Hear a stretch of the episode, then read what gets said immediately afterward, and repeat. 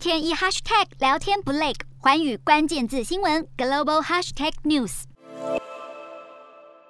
斯军队撤出基辅后，欧洲国家开始重开大使馆。继法国和意大利驻基辅大使馆在十八号重新开放后，西班牙也宣布将在几天内重新开放大使馆，外交人员终于可以返回基辅。不过，同是外交官，命运却大不同。俄罗斯入侵乌克兰之后，西方国家除了民众掀起反俄罗斯示威潮，也因为看到俄军在布查镇犯下的残忍暴行，政府纷纷驱赶俄国外交官人员。如今，这些俄国外交官回家的路千里迢迢。虽然西班牙和希腊，破例让俄罗斯专机进入领空，但是专机还是得绕过其他维持俄罗斯航班禁令的国家领空。根据航班追踪网站数据显示，如果按照原本飞行的路线，也就是蓝色三角形的部分，航程不到八千公里。但是受到禁飞令影响，俄国专机得绕一大圈，走红色、橘色和绿色的路径，最后飞了一万五千一百六十三公里，飞行距离直逼全球最长商业航班，也就是从纽约直飞新加坡的航班。对这些俄罗斯外交官人员而言，回家的路路。真的是最遥远的距离。